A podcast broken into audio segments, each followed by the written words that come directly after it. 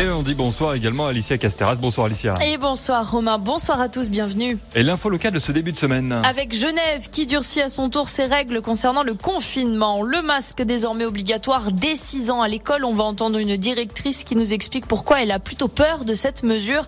Et puis de Bonneville à Salanches en passant par Cluse, le Tour de France qui ne fera pas les choses à moitié en Pays de Savoie l'an prochain.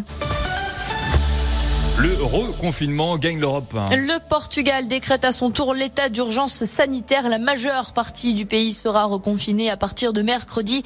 Idem pour la Belgique. Là, c'est depuis ce lundi et pour une durée minimum de six semaines. Et puis, de l'autre côté de la frontière, Genève annonçait dès hier soir qu'elle va au-delà des restrictions nationales. Elle ferme les bars, les restaurants et les commerces non essentiels.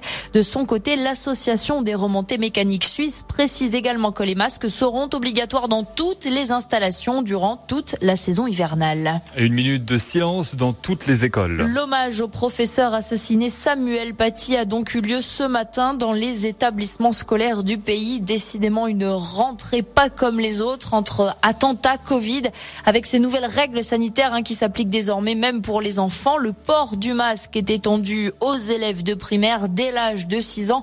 La mesure ne fait pas l'unanimité. Elle déplaît notamment à Carrel Le Courtois, la directrice de l'école l'école de l'abbaye à Passy qui craint que cela représente un frein à l'apprentissage pour les CP, ça risque d'être difficile au début et ça risque également de poser des problèmes quand il va y avoir la phonologie euh, dans l'apprentissage de la lecture. Euh, il va falloir que les collègues sachent s'adapter en effet.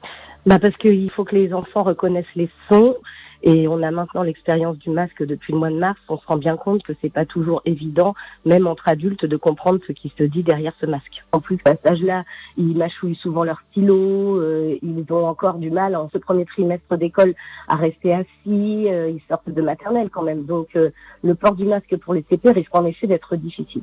Alors tout n'est pas noir sur ce tableau, puisqu'en revanche la directrice approuve tout de même cette ouverture des écoles hein, pendant le confinement à cause de la très longue coupure au printemps dernier. On le rappelle, certains élèves avaient cumulé du retard. Pour soutenir les soignants, ATMB se mobilise à nouveau. Le gestionnaire de l'autoroute blanche a décidé de rendre encore les péages gratuits pour ce personnel. Lors de la première vague, 300 000 trajets avaient ainsi été remboursés. C'est au personnel soignant directement de faire la démarche sur le site du groupe APRR. Du côté d'Annecy, on continue de développer au maximum les tests. Ce sont les chalets du marché de Noël, vu qu'il a été annulé, qui vont être mis à disposition des laboratoires pour aménager des lieux de dépistage. Et puis un mot côté Savoie de ce coup de chance des gendarmes d'Eton, près d'Albertville, lors d'un banal contrôle sur l'autoroute A430 ce week-end. Le peloton motorisé est tombé sur 2 kilos de cannabis caché dans un SUV noir. Le conducteur de 22 ans a été jugé ce lundi en comparution immédiate à Albertville.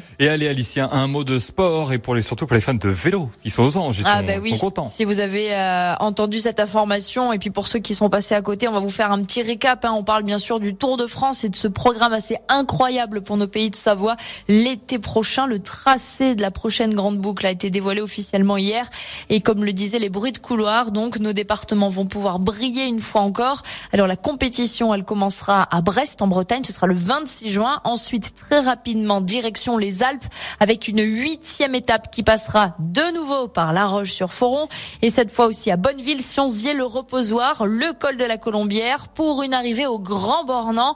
Le lendemain, on redescend Vallée de l'Arve. C'est de Cluse que partiront les coureurs pour traverser Salanches, Megève, Pras-sur-Arly. Là, le pays du Mont-Blanc ne sera pas oublié cette fois-ci. Et ainsi jusqu'à Tignes et le surlendemain, parce que oui, c'est pendant trois jours que les coureurs seront dans nos pays de Savoie. Et bien là, le Tour de France partira donc d'Albertville pour rejoindre Valence trois jours de Tour de France. Les fans de pédale sont juste ravis, heureux. On peut mettre tous les synonymes, ça marche avec tout. Ah on, se, régale et on hâte, vivement que le Covid nous laisse tranquille et puis qu'on puisse profiter de ce spectacle. On croise les doigts parce que si c'est le cas, on essaiera de vous faire vivre les réjouissances du mieux que nous pourrons d'ici là l'été prochain, évidemment. On espère que tout sera rentré dans l'ordre, qu'on aura une vie un peu plus normale. Merci, et que le sport reprendra ses droits. Eh oui, et retrouvez le journal en podcast sur radiomontblanc.fr. Merci Alicia. Belle soirée. Bye, choice.